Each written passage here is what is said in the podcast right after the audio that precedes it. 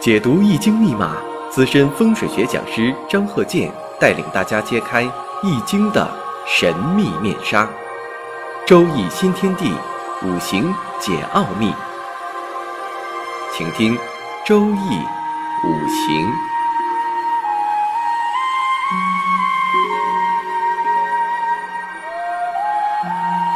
上山微电台荣誉出品。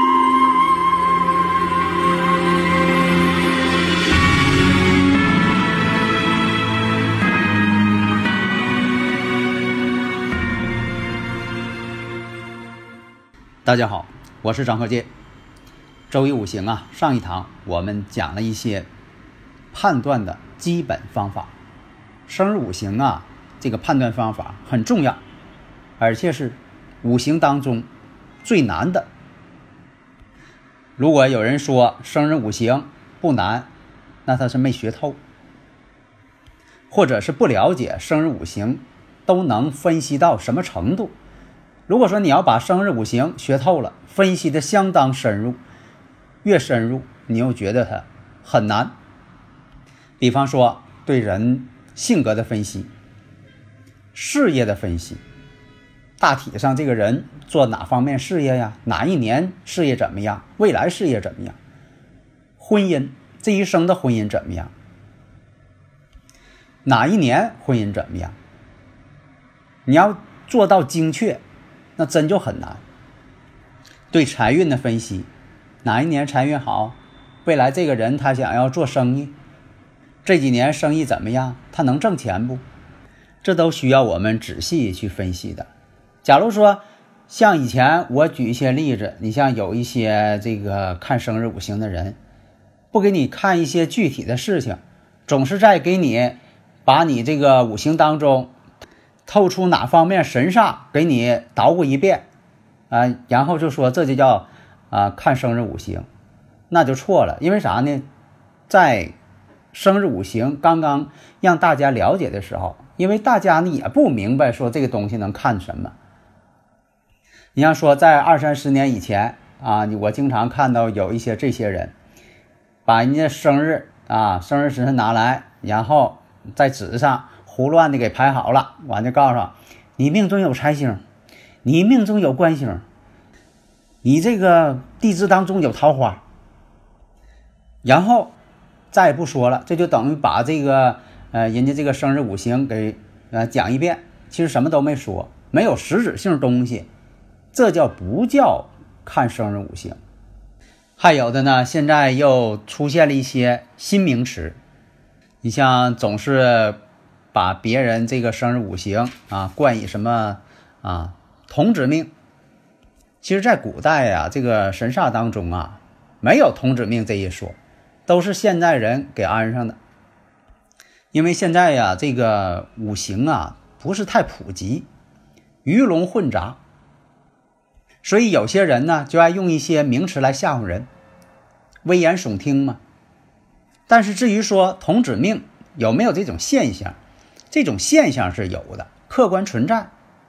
你像说表现出来，你说这个人呢，这个婚姻呢总不成功，总找不着对象，呃，条件还挺好，你说长得也漂亮，长得也英俊，什么都行，但是呢，就是婚姻这方面总是找不着合适的。还有的很多人呢，你像发现呢，呃，有的人呢，哎，他跟实际年龄啊差距很大。啊，长得很年轻，但是呢，像说身体不好，经常有病，所以现在有很多的年轻人呢，因为这个婚姻不顺或者感情不顺，比如说呃处对象啊，处男女朋友啊，总不成功，总是在这方面吧，失落感挺压抑的，总不成功。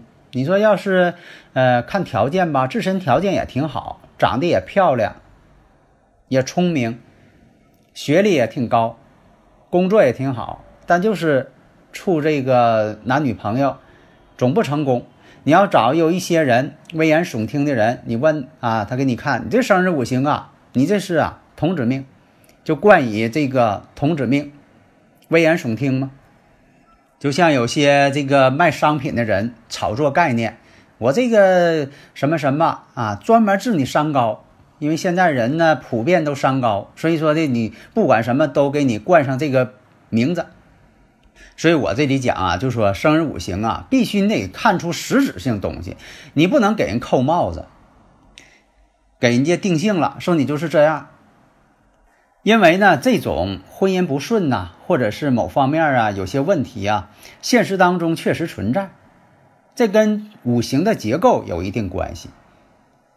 另一个解释呢，现在呀，成为一个普遍现象了。大多呢，很多人可能是看了一些书啊，有些其他的一些说法。你像说核能解冲，核能解三刑，这个事儿呢，我在这里啊，我讲过多次了。我说这和解不了冲，而且你像说的两子冲五，两五冲子，三子冲五，三五冲子，冲的越多越厉害，不能说你看三个冲就不冲了，不对。那么和能解冲？解不了。和有和的事情，冲有冲的事情，这样来分析生日五行的时候，你才能分析的全面、具体。事情呢，分析呢更能多样化。打个比方，这个和不能解冲，咱打个比方啊，将来你在公司工作，你跟甲这个小男孩闹别扭啊，天天的这个冲突，但是你跟乙这个小男孩之间呢挺好，但是你跟乙挺好，并不代表你不冲甲这个小男孩，你们之间的矛盾还是存在。就是说，你现在的功劳，你立的功再大，不能抹杀你以前的过失和错误。你不能说现在我立功了，那以前那个呃过失错误就不存在了，没有了。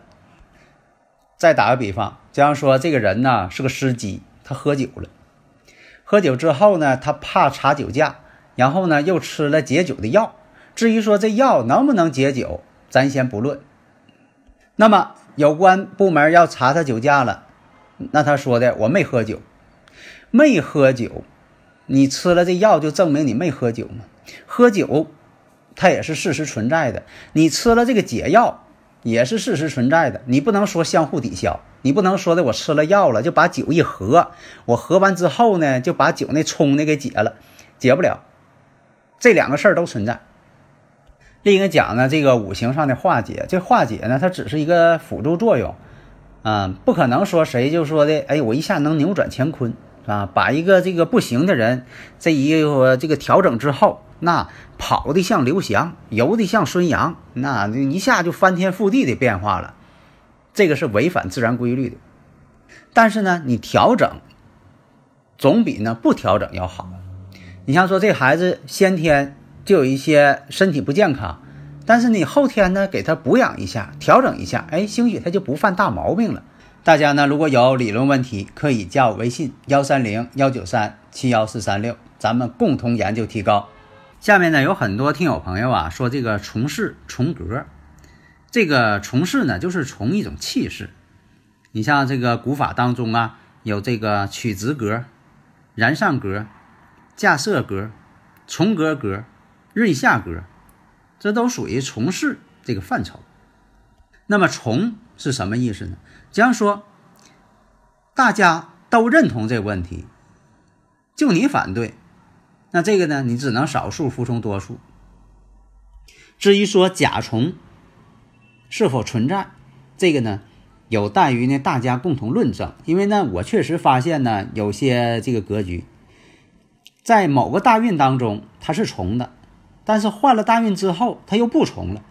至于说呀，你像说阳干从气不从事，应该从事无情义，这个也有待于探讨，不能完全就说按照以前的理论呢，你也不经过分析，不经过实践，拿来就用，这都不行。你像我以前讲这个丑未相冲，丑未相冲，家里边事多，家多事。辰戌相冲，多数是影响到自己。你像这今年是戊戌年，你要五行生日五行当中尘土要多的，这个就是一种相冲，你事儿就要多了。下面呢，我们看这个例子：坤兆、癸巳、壬戌、壬壬、壬壬。大运呢是七岁起运，大运呢是癸亥、甲子、乙丑、丙寅、丁卯、戊辰。那么天干透出来一片比肩劫财，这是女士透出一片比肩劫财。那么呢，地支我们看有两个寅木，喜欢这个做学问，因为什么呢？这个比肩劫财呀，他比较认真，但是不灵活。所以说，有些做学问的人吧，确实是挺认真，但是一生当中呢，没有什么成就。所以比肩劫财呀，有很多做学问的，多数都成书呆子型的了。那么他这个五行呢，有的时候也受年代的这个制约影响，所以他这个五行呢，所以啊，这个比肩劫财呢，性格呢也属于这个粗线条的人，心不细。女性啊，未必心都细，有的女性呢，心她也粗。那这个五行呢，确实也会写文章，啊，喜欢写作。那么呢，他这个特点呢，就全靠这两个银木了。性格呢，也是一种倔强，有的时候还有点急躁。那么分析一下，大运乙丑，流年庚申，印星到了，流年这个偏印星到了，但是有这个寅申相冲，哎，这一冲，你看冲动的是。婚姻宫、子女宫，说当年这一年呢，结婚并且生一女儿，都冲动了，冲的婚姻宫，冲的子女宫，结婚，然后当年生一女儿，而且呢，年上那他属蛇的，是与申合，跟流年呢是与申合，但是呢是一种行合，行中有合，合中有行，而且呢也构成了人行事，事行身，所以说当年生女儿呢。也出现这个难产的情况。那么大运丁卯，流年辛巳，这个丁火呢制辛金，大运这个制住辛金，而且呢又是本命年，本命年呢关键什么呢？又跟两个寅木又是相刑，寅行巳嘛，跟婚姻宫又相刑了。这部大运当中，丁卯跟这个月柱呢是天合地合。行的是什么？婚姻宫。这一年怎么样？先别判断他这一年怎么样。你要想判断出来这一年怎么样，你得先看看他原始的这个生日五行是什么结构。你看他这个女士透的是一片比肩劫财，说明什么呢？比肩劫财的人呢，是对亲人有影响的。因为什么呢？气场太强，力量是很强的。比肩劫财就是同类太多嘛，这种物质啊，就是这个过量。那么这一年呢，行了婚姻宫，又是本命年，而且呢，辛金又是他的正印星，又生他水了，他水更旺了。大运呢又跟月柱呢天合地合，说这一年呢是丈夫呢因病啊去世了。那么还在这个大运丁卯大运壬午年。那么丁年相合，合住大运当中的财星，寅午戌呢再合火局。这一年呢是自己想求财，自己呢就说干第二职业，但是呢影响了他的这个主业。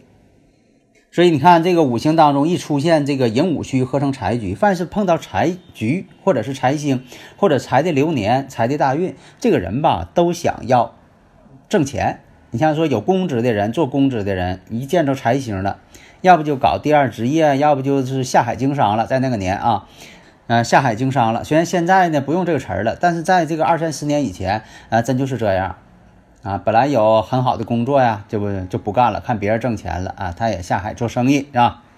这都是财星到位了。呃，财星没有到位的呢，啊，还是继续的啊上他的班儿。那么到了这个丁卯大运，流年甲申。这一年呢，是真就真正的自己做生意了，啊，不在这个上班了，不在这个充公职了，而且这一年呢，就说自己的事业呢做的也挺好啊，因为什么呢？伤官出现了嘛，伤官食神了嘛，伤官食神一出现，跟官相伤了。什么叫跟官相伤了？不要公职了啊，不让别人管自己了啊，把自己的领导炒了鱿鱼了。啊，自己当老板，人身一相冲，虽然说的形成三形，人身一相冲呢，一冲之后一马相冲，这一年当中呢，确实挺劳累。那自己干肯定是累，而且也形成三刑。但这个三刑什么呢？是劳累，当劳累讲。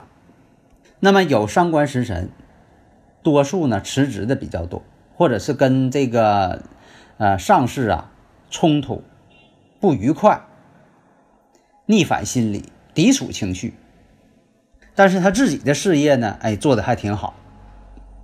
但是他只是阶段性的。他这个生日五行啊，不可能做生意太长，因为他不符合自己经商的一个条件。比如以前讲过，食神生财，上官生财，这样是比较典型的一个具备条件。他这个呢，只是时代造就的他这个产物。所以说呀，他自己当老板做生意干不长远，干了一阵子呢，他也就不干了。为什么呢？他不是当老板的这个生日五行结构。只是说那个年代，他看别人下海经商啊，他也想去做。所以有的时候命运吧，也受这个大环境的影响。所以判断的生日五行啊，不能离开大环境。这也是从事，这也是刚才我讲这个从事在这里边的一个体现。好的，谢谢大家。登录微信搜索“上山之声”或 SS Radio，关注上山微电台，让我们一路同行。